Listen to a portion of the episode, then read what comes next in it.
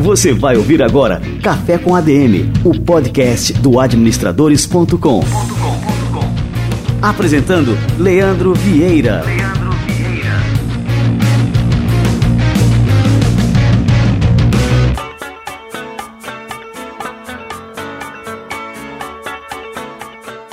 Fala galera, está no ar o episódio número 31 do Café com ADM.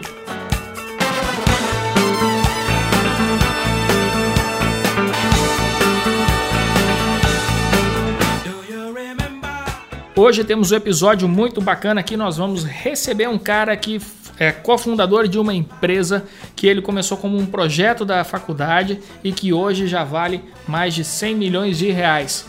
Já imaginou você aí na universidade, você que é um estudante universitário ainda, você colocar suas ideias de pé e transformar suas ideias num negócio milionário como esse?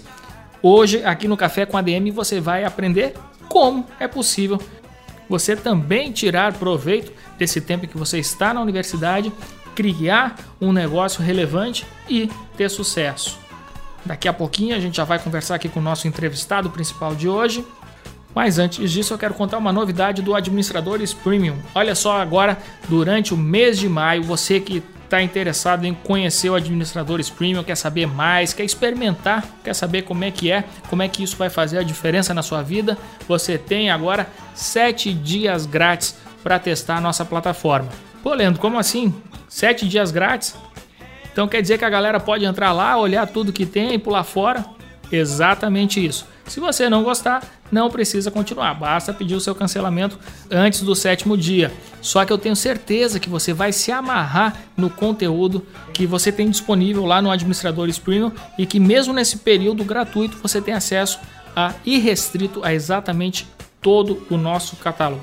São sete dias grátis que você tem aí para conhecer o Administradores Premium, se apaixonar e com certeza você vai continuar por muito e muito tempo, porque toda semana nós temos novos conteúdos, você tem acesso a todo o conteúdo que já existe ah, lá no Administradores Premium agora. É uma infinidade é, de conteúdos exclusivos voltados totalmente à carreira profissional, a empreendedorismo, a negócios, a marketing, finanças, estratégia, enfim, recursos humanos, liderança, tudo tudo o que existe de mais relevante no mundo dos negócios. A gente apresenta lá para vocês, oferece lá para vocês no Administradores Premium. Acesse administradores.com.br/premium para fazer o seu cadastro e já ter acesso integral a partir de agora, aproveitando essa grande oportunidade aí, sete dias grátis sem pagar absolutamente nada.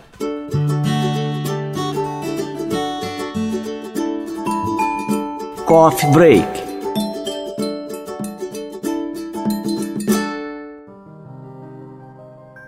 E antes de começar a nossa entrevista de hoje, eu quero fazer um coffee break justamente para a gente já começar turbinado. Eu estou literalmente aqui com um cafezinho nas mãos para passar a minha dica do coffee break de hoje. Muito bem, meus amigos, eu não escondo de ninguém que eu sou viciado na Netflix.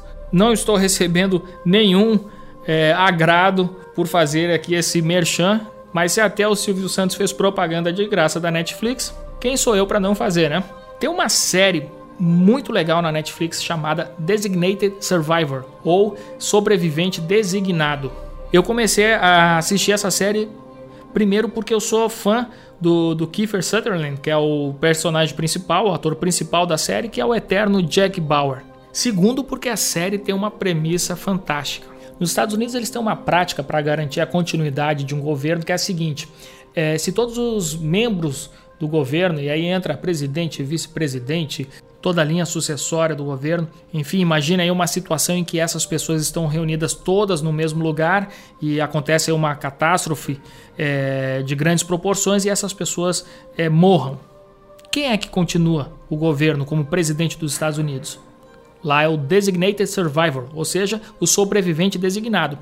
Uma pessoa indicada para ficar em um ambiente fisicamente é, longe do local onde, onde há essa grande concentração com o presidente e os outros líderes do país. No caso aí o nosso Jack Bauer, eterno Jack Bauer, é, faz um papel de um secretário de urbanismo, alguém de baixo escalão, que é indicado como designated survivor, né, o sobrevivente designado, e acontece um ataque terrorista que elimina todos os membros do governo e acaba sobrando para o Tom Kirkman, o personagem vivido pelo Kiefer Sutherland, a batata quente que é assumir o governo dos Estados Unidos como presidente dos Estados Unidos. Então imagina aí você é, da noite para o dia ser nomeado presidente do país mais poderoso do mundo.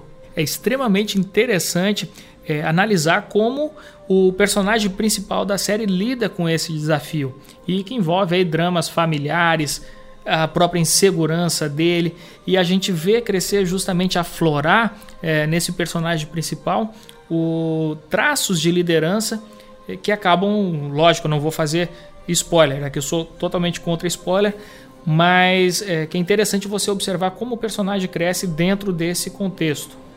Eu acho extremamente interessante observar como eles trataram é, com maestria é, essa premissa, ver como o personagem principal descobre nele mesmo forças que você observa que ele nem sabia que tinha. E muitas vezes a vida nos prega aí situações, nos apresenta situações e que a gente descobre realmente forças que a gente desconhece. Então essa é a minha dica aí para a maratona do fim de semana. Detone lá, está disponível aí na Netflix.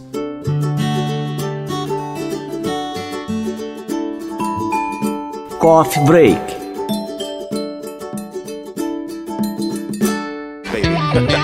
Let's go.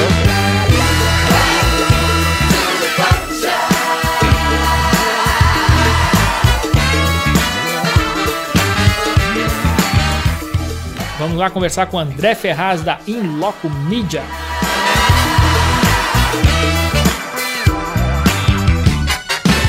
Ele tem apenas 25 anos, é cofundador da Inloco Media, companhia de publicidade com base em geolocalização que hoje é avaliada em 100 milhões de reais. E hoje ele vai contar aqui pra gente como é que foi a história é, da Inloco Media, como é que ela chegou nesse patamar e como é que ele com tão pouca idade conseguiu tanto sucesso na sua empreitada. André Ferraz, seja muito bem-vindo ao nosso Café com a DM. Obrigado, Leandro. Prazer estar falando com você. Que legal, André. André, você é de onde? Você é de Recife, né? Se eu não me engano. Sou de Recife, isso. Conta pra gente aí como é que foi a, assim, a sua odisseia aí para conseguir colocar de pé esse negócio, que hoje vale 100 milhões de reais, né? Conta alguns detalhes aí do teu negócio, como é que ele funciona, só pra turma poder conhecer um pouquinho mais. Tudo começou como um projeto de faculdade, eu e meus atuais sócios éramos colegas né, do curso de Ciência da Computação lá na UFPE, em Recife. O projeto que a gente começou foi muito inspirado na pesquisa acadêmica do meu pai, que é professor do mesmo curso. E aí, meu pai estava pesquisando numa área conhecida como computação ubíqua, que fala que vão haver computadores em todos os lugares no futuro. A gente está chegando próximo disso, né, com a internet das coisas e mobile. E quando a gente chegar nesse momento, a gente vai ter uma capacidade de entender tanto sobre o consumidor que o computador ele vai se tornar proativo, né? Então gente, isso vai mudar radicalmente a interação que a gente tem com computadores, que hoje a gente tem que perguntar as coisas a ele. Né? A gente vai chegar no momento que o computador já vai saber o que a gente precisa e já vai trazer essa informação. Isso na teoria é muito interessante, mas enfim, na época que a gente começou e até hoje ainda é teoria. Só para a gente pontuar aqui, quando é que vocês começaram esse negócio aí, André? O projeto acadêmico começou no final de 2010. 2010, tá. E a empresa em si, quando é que deu o start aí? A empresa oficialmente ela foi aberta em 2013, mas assim, até lá a gente já estava se desenvolvendo como como negócio, já estava pensando como empresa, só não havia de fato a formalização, não havia um CNPJ. Mas que legal, assim, eu estou só observando que eu vou anotando enquanto a gente está conversando aqui. Então vamos lá, a partir da formalização da empresa, a gente tem só pouco mais de quatro anos, né? Exato. E em quatro anos vocês construíram uma empresa que hoje é avaliada em 100 milhões de reais. Como é, como é que funciona o, o negócio em si? Assim, qual que é o foco principal da empresa, assim, a solução que ela traz aí para o mercado de publicidade? A gente começou é, olhando muito para geolocalização e hoje a gente se tornou uma plataforma de dados de geolocalização, é, onde nessa plataforma a principal aplicação está justamente no mercado publicitário. É o que a gente conseguiu ver o maior valor em usar esse tipo de informação. Como é que funciona? De um lado, a gente tem parcerias com aplicativos, né? então tem vários apps que usam nossa tecnologia. E do outro lado, a gente tem parcerias com grandes marcas, grandes anunciantes. Esses anunciantes nos buscam é, para usar a tecnologia de geolocalização para fazer duas coisas. Uma, para fazer uma comunicação mais eficiente, né, impactando o público certo. Então, vamos supor, uma marca do setor automotivo com a nossa tecnologia consegue falar com pessoas interessadas em carro. Como é que ela descobre isso?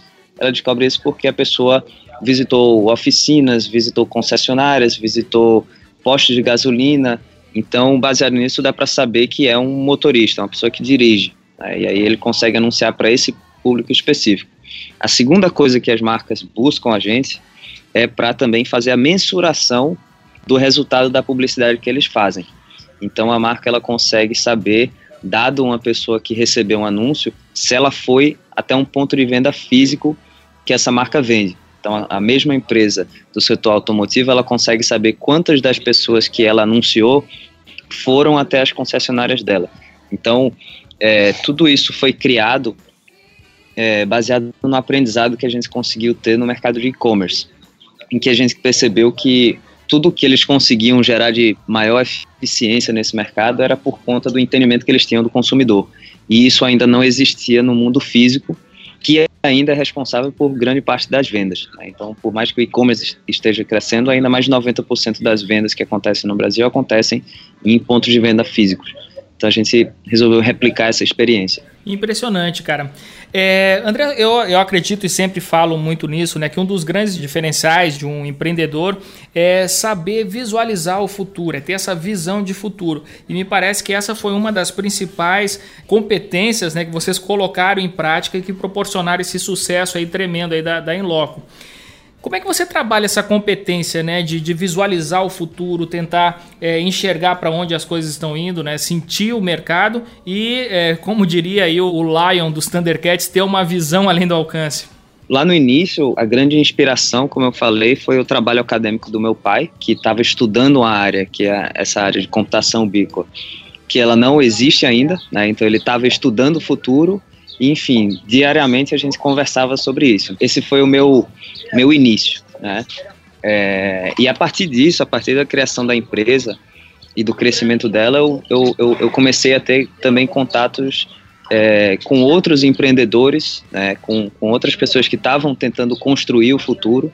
E, enfim, acho que isso também ajudou muito a, a trazer essa visão para mim. Né? Mas eu diria que o começo de tudo foram essas conversas em casa com, com meu pai, que, enfim, estudava isso todos os dias.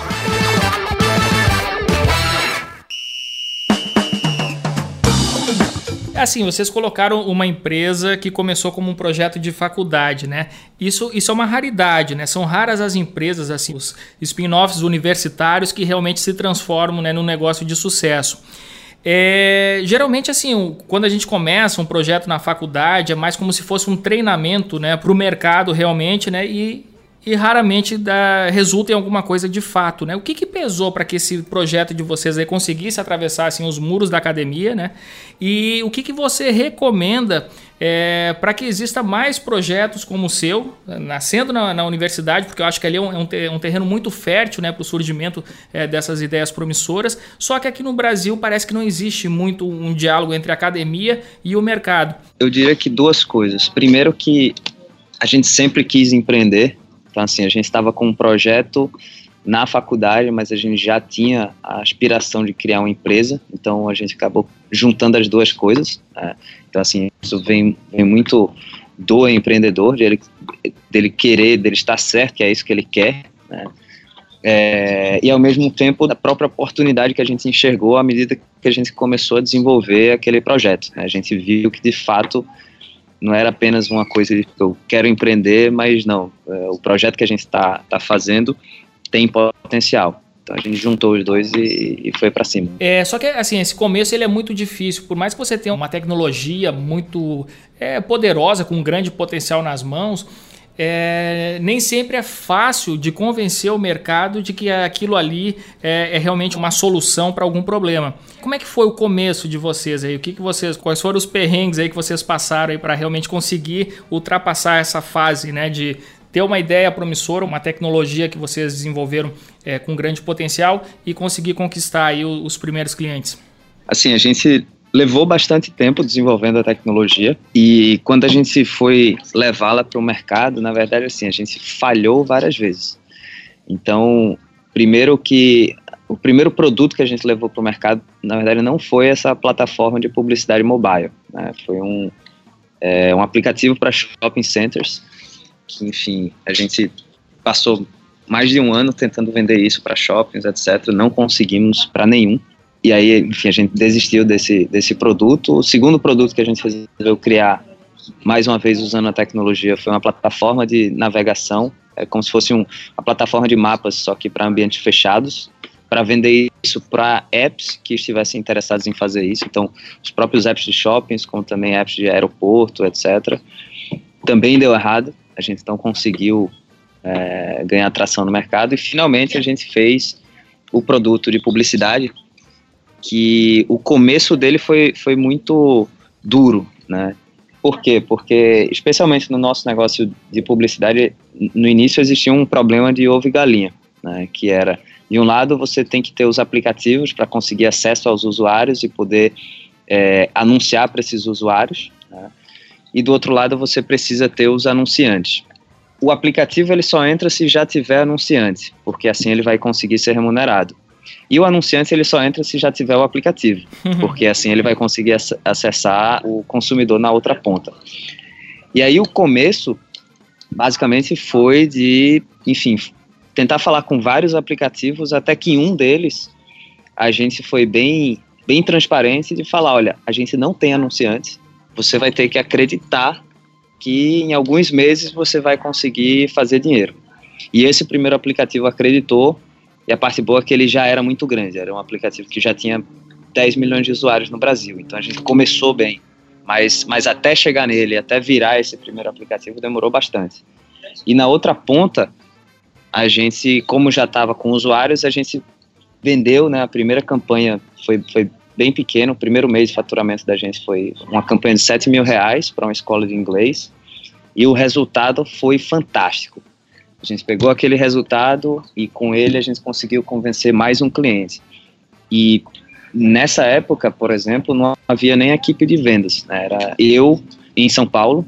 Né? Eu saí de Recife, para São Paulo para tentar fazer isso. Aí eu levei para o segundo anunciante. E o segundo anunciante também fez uma campanha que o resultado foi tremendo. Assim, os, os resultados que a gente estava conseguindo atingir eram tipo 10 vezes melhor do que plataformas como Google e Facebook. Nossa! É, e além disso, a gente tinha a capacidade de medir o fluxo em loja, que era uma coisa que ninguém conseguia fazer também. Então, assim, o crescimento da gente com esse produto foi um crescimento muito de boca a boca, é, não foi um crescimento de tipo tentar empurrar o produto, montar uma super equipe de vendas, uma super estratégia de marketing, até porque a gente não tinha dinheiro para isso. Então, assim, foi o produto que gerou um resultado muito bom para os clientes e eles mesmos começaram a, a, a, se falar e a gente foi crescendo baseado nisso.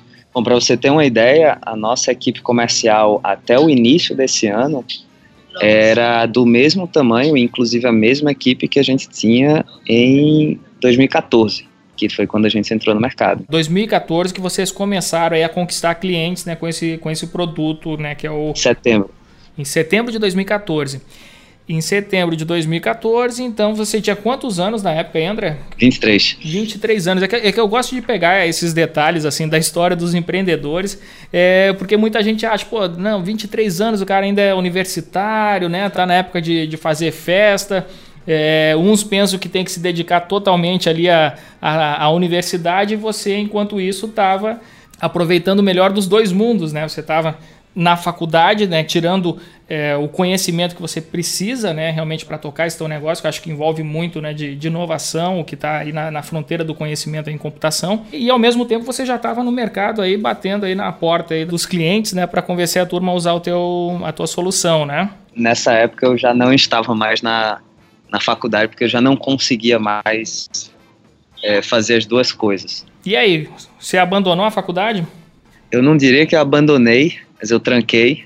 E ainda mais tendo meu pai como professor, né? Então eu tenho cobrança é, para me formar, mas enfim, ele, ele entendeu que, que era um momento é, peculiar, era uma oportunidade que não, não podia deixar passar, né?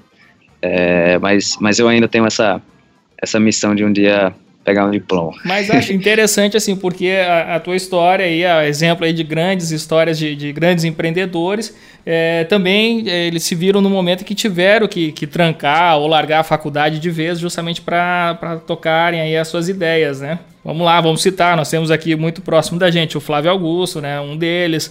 É, e aí vem Steve Jobs, Bill Gates, uma, uma série de empreendedores aí que largaram aí a universidade para poder empreender. E me diz uma coisa, você tem 25 anos, aí a sua empresa aí atingiu esse pico de valorização aí de 100 milhões de reais. Se você quisesse vender a empresa hoje, você é, poderia viver muito bem aí só da renda aí dessa grana aí toda, né? Mas como é que você se enxerga aí né, com, com uma empresa tão valiosa na, nas mãos, né? E, e, ainda tão jovem? Você tem planos aí de, de se aposentar cedo aí, André? Não. Gosto muito do que eu faço. É, e assim, eu, eu, ao mesmo tempo também vejo é, que a gente está só no começo. Né? Então, assim, o, a gente está hoje olhando para duas oportunidades de crescimento. Né? Uma é crescimento internacional, a gente está é, vindo para os Estados Unidos atacar o mercado aqui. E, e a outra coisa é de crescer em novos mercados usando a mesma tecnologia. Então, assim, a, a tecnologia que a gente desenvolveu ela achou uma aplicação muito relevante no mercado publicitário, mas ela também tem potencial para atender vários outros mercados. Por quê? Porque na, no final das contas, geolocalização se traduz em entendimento sobre o comportamento do consumidor. E entender o comportamento do consumidor não, serve não apenas para publicidade, serve para, por exemplo, é, trade marketing, empresas de bem de consumo entenderem é, como é que elas podem posicionar melhor o produto delas, é, como é que elas podem distribuir melhor.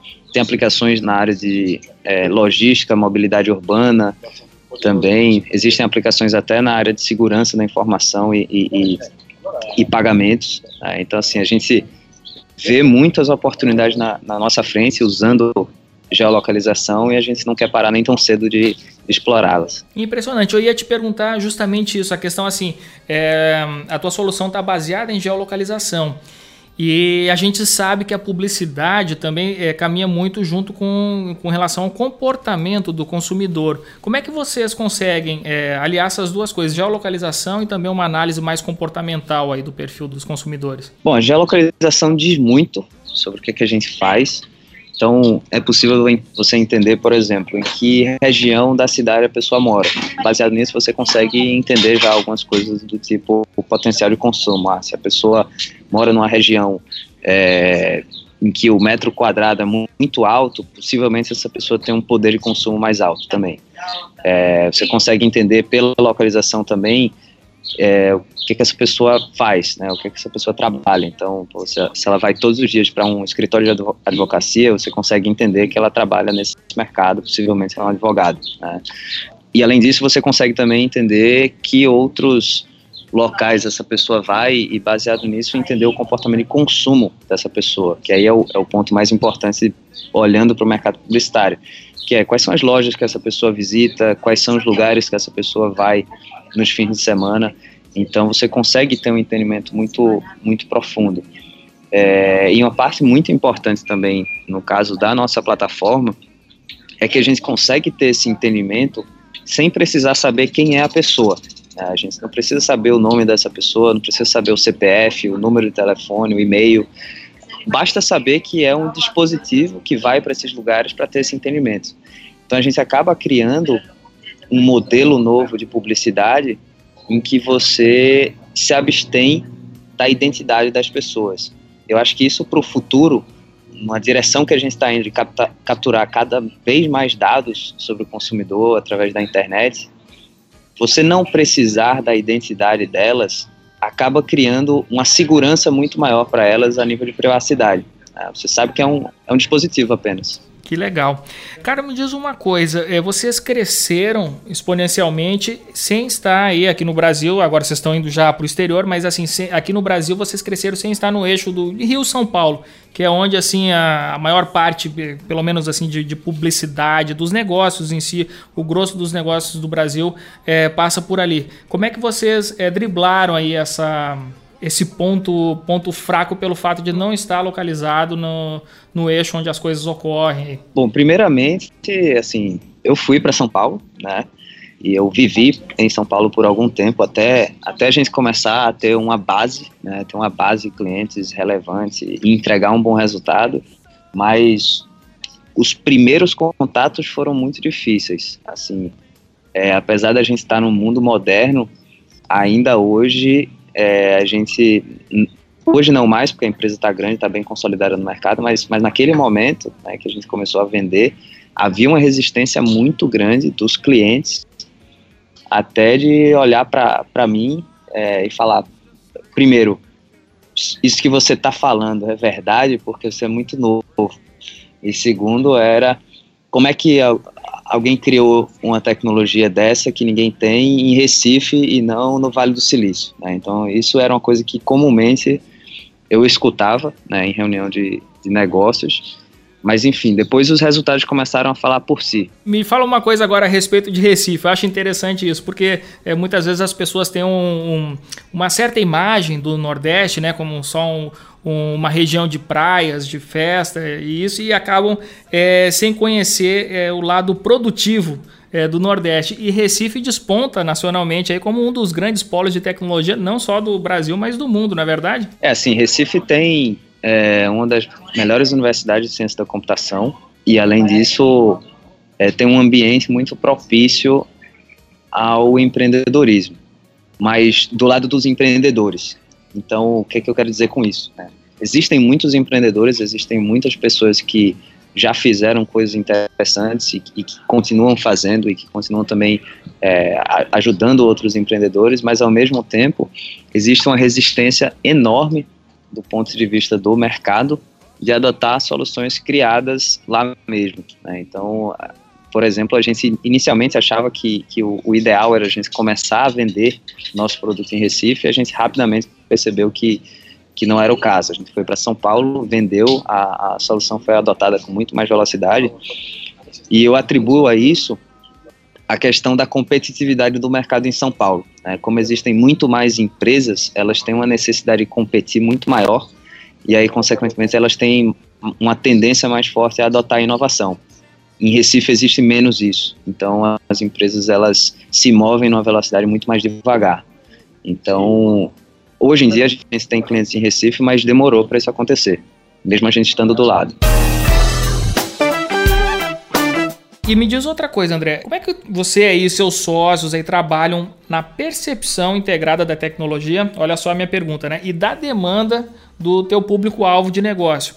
Porque às vezes assim a gente se depara com desenvolvedores, com é, cientistas da computação que são muito bons tecnicamente, né? são excelentes aí na, na execução de, de, soluções, mas eles acabam derrapando é, na eficácia do produto justamente por não ter esse feeling é, mais humano, digamos assim, essa visão antropológica que me parece aí que, que, que vocês têm, né? Eu não diria que a gente começou tendo isso, a gente teve que desenvolver com o tempo. Né? Então, como eu te falei lá atrás, a gente testou vários outros produtos usando a nossa tecnologia que deram errado. É, finalmente a gente achou um que funcionou rápido e aí duas coisas aconteceram para a gente se desenvolver mais nisso. Né? Primeiro foi muita persistência. Por mais que o primeiro produto falhou, a gente foi tentar fazer o próximo e foi tentar fazer o próximo porque a gente acreditava se o GPS, que é uma tecnologia que está espalhada no mundo inteiro, é, conseguiu criar tantas aplicações super importantes para o nosso dia a dia, aplicações como Waze, aplicações como Uber, enfim, aplicações que, que a gente consegue hoje usar para várias coisas. Imagina se existisse um super GPS. Imagina se existisse uma tecnologia que conseguisse ser o GPS dos ambientes fechados, que é onde a gente passa a maior parte do nosso tempo. Então esse foi o primeiro ponto que nos fez acreditar que a gente algum dia ia achar uma aplicação para isso. Né? E por isso que a gente continuou tentando. A gente nunca deixou de acreditar no potencial da tecnologia que a gente tinha criado. É, e a outra coisa foi, uma vez que a gente entrou no mercado, a gente começou a, a, a ter contato com, com, clientes, etc., a gente foi começando a entender mais da, das necessidades deles. Né? E aí foi começando a abrir cada vez mais a nossa cabeça. E aí, pouco a pouco, também, a gente foi se conectando com outros empreendedores, é, a gente começou a, a, a, também participar de grupos de pessoas que estavam criando suas startups e tal, e a gente começou a abrir um pouco mais a, a nosso escopo. Então, foi um processo longo, mas tudo aconteceu porque a gente nunca deixou de acreditar na tecnologia que a gente fez. E, e achei interessante assim que vocês tiveram ah, algumas tentativas anteriores, né, que não, não tiveram sucesso e vocês não insistiram, porque muitas vezes o cara se apaixona pela ideia, né, André? Sim. Então, assim, no momento que o cara se apaixona pela ideia, ele fica cego para tudo, para os resultados, para a realidade batendo na cara e ele fica insistindo ali na, em uma ideia errada durante muito tempo. E, e, vocês, assim, aprenderam muito rápido, assim, com esses erros, né? O que funciona, o que não funciona, deixa para lá e, e, vamos seguir em frente até em busca de uma solução que realmente é, tenha sucesso. Isso é extremamente interessante de ouvir de ti, assim, essa história, né? E essa, essa maturidade, né? Realmente com relação à validação das ideias, né? Se não funciona, deixa para lá. É, a gente sempre foi muito pragmático em relação a, a, a isso de ideia, né? De ter em mente que a tecnologia que a gente tá, tinha criado, a empresa que a gente estava criando, era maior do que os produtos dela. Né? É, então, a gente sempre teve isso na cabeça e era, beleza, é um produto X. Deu certo, vamos continuar. Não deu certo, vamos jogar fora muito rápido, porque, enfim, no, no final das contas, quem consegue sobreviver, não é nem ganhar, é sobreviver no mercado de tecnologia é quem anda mais rápido. E me diz uma coisa quais são aí as perspectivas do negócio aí para os próximos anos? Quais são os planos de vocês? Plano número um, expansão nos Estados Unidos. É, o mercado aqui é gigante, o mercado aqui não tem ainda uma tecnologia como a nossa, então assim, é uma, é uma oportunidade muito difícil de acontecer mais de uma vez, né? Você criar uma tecnologia fora dos Estados Unidos, fora do Vale do Silício, que ninguém aqui ainda tem, e, e já ter um negócio em cima dela e ter a oportunidade de expandir isso para cá. Então a gente está tá muito é, focado nisso. E além da expansão para os Estados Unidos, é como é que a gente começa a aplicar essa tecnologia em outros mercados. A nossa decisão foi: essa tecnologia serve para muita coisa. Ela consegue resolver zilhões de problemas. Consegue resolver problemas no mercado de educação, consegue resolver problemas no mercado bancário, consegue resolver problemas no mercado de marketing, publicidade, logística, transporte, mobilidade urbana. Então, quando a gente começou a listar tudo que dava para fazer com a tecnologia, a gente viu, não, isso aqui vai ser impossível para a gente conseguir fazer. A gente tem que focar em alguma coisa. Então a gente tomou a decisão de ser plataforma, de abrir essa tecnologia para que outras empresas criem seus produtos usando a tecnologia e os dados gerados por essa tecnologia. Então hoje a gente já tem é, duas empresas que estão plugadas na plataforma, criando aplicações para seus clientes, uma criando aplicações no, no, segmento bancário, outra criando aplicações para o segmento de varejo. E, e aí, com isso, a gente vê a nossa, nossa estratégia de crescimento, né? como é que a gente escala usando é, essa nossa tecnologia e usando uma rede de parceiros né, que conseguem criar novos negócios usando ela. Se a gente pegar o exemplo do Google, do Facebook, eles cresceram assim exponencialmente. É, focando na oportunidade para os pequenos empreendedores. Então, lá, eu tenho um negócio online, eu sou pequeno, eu posso é, investir 50 reais por dia ali em publicidade e eu consigo fazer esses anúncios a, através do Facebook ou do Google, né? É, a, a, tua tecnologia, o teu serviço, ele é voltado para cliente de qualquer porte ou, ou, vocês fazem alguma distinção? Então, hoje em dia, é, falando especificamente do negócio de publicidade, é, ele, é, ele é focado em clientes de grande porte, muito mais por uma é, incapacidade nossa de conseguir atender um número muito grande de clientes. Então, o que, é que a gente está tá fazendo hoje nesse produto? Né? É, a gente está preparando ele para conseguir ser usado por, pelo próprio cliente. Hoje o funcionamento é o, o cliente nos contrata como um serviço. A gente opera a campanha publicitária para ele. Então por isso que a gente não consegue atender um número muito grande. é, a gente está desenvolvendo nesse produto de publicidade uma forma de entregar esse produto na mão do cliente e ele mesmo conseguir operar. Esse é o grande próximo passo aí da, da, da nossa plataforma de publicidade. Então, quando isso estiver no ar, aí a gente vai abrir para qualquer porta de cliente. E me diz uma coisa, vamos lá, o Café com ADM é escutado por milhares e milhares de pessoas e eu não duvido nada que apareça alguém cheio de dinheiro que está escutando aqui o nosso programa interessado aí em, em comprar aí a, a Inloco. O que, que vocês fariam aí se chegasse alguém com uma maleta de dinheiro agora aí, interessado no teu negócio aí, André? A gente não está à venda. É, é, e, e, a gente não vê planos para isso nem, nem tão cedo, para falar a verdade, porque assim, como eu falei, existem duas oportunidades muito grandes na nossa frente. Uma de entrar no mercado americano, que enfim, é o maior mercado consumidor do mundo, é, e outra é a de explorar mais essa tecnologia em outros mercados, em outras aplicações. Enquanto a gente não fizer essas duas coisas, a gente não vai não vai estar tá olhando para vender não. Então, atenção, senhores, aí, ó, a Inloco não está à venda, mas vamos ficar, vamos ficar de olho, vamos acompanhar essa história. André, é, eu queria te agradecer demais aqui a presença no, no Café com a DM. É, achei a história super interessante. E, e, é isso aí que eu acabei de falar. Vamos acompanhar essa história aí. É impressionante realmente. Eu quero dar os parabéns aí para você e para o resto da turma que está por trás aí da Inloco. E vamos conversar mais na frente aí para saber das novidades aí da Inloco.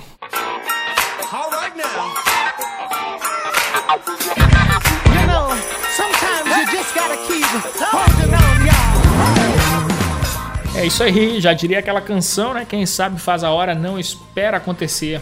Muito bem, você aí que está nos escutando, não deixe de dar o seu like neste episódio, não deixe de curtir, compartilhar, deixar o seu comentário. Faça a sua avaliação do que você está achando do Café com a DM. Comenta lá na, na sua plataforma que você utiliza aí no seu celular, no iOS, vai lá no podcasts, procura pelo Café com a DM, deixa seu comentário pra gente. E no iTunes você tem a opção de escutar o Café com a DM, de assinar através do Podbean ou do Podcast Addict. Lembrando mais uma vez que entramos com uma promoção super interessante. Aproveita lá no Administradores Premium, faça o seu cadastro e conte com 7 dias grátis para desfrutar de todo o nosso conteúdo exclusivo nas áreas de administração, negócios, empreendedorismo e tudo o que você precisa saber para ter sucesso no mundo dos negócios. Falei mais cedo aqui no episódio sobre a Netflix e o Administradores Premium é inspirado na Netflix tem inspiração na Netflix. Quando nós criamos o Administradores Premium, isso aí na segunda metade de 2014, é, estava bastante impressionado é, com a Netflix, com as possibilidades da Netflix de entretenimento e me fiz a seguinte pergunta: e se existisse uma Netflix voltada para o crescimento profissional? Bem, aí, aí pintou aí justamente a ideia é, de se criar o Administradores Premium, uma plataforma em que a gente coloca toda a nossa expertise é, sobre negócios, sobre administração, sobre empreendedorismo, nesse modelo é, de uma assinatura recorrente em que a pessoa é, paga apenas uma mensalidade, mas tem acesso a todo o conteúdo é, disponível na plataforma. E a partir daí começamos a desenvolver é, conteúdos exclusivos os maiores experts nacionais e internacionais nos mais variados assuntos relacionados ao mundo dos negócios. Então agora você não precisa pagar nada para conhecer isso aí, basta acessar administradores.com.br barra premium para fazer a sua assinatura com 7 dias grátis. Isso aí, meu amigo, minha amiga, foi bom demais estar aqui com vocês e na próxima semana a gente volta com mais um episódio do Café com a DM. Um grande abraço e até lá.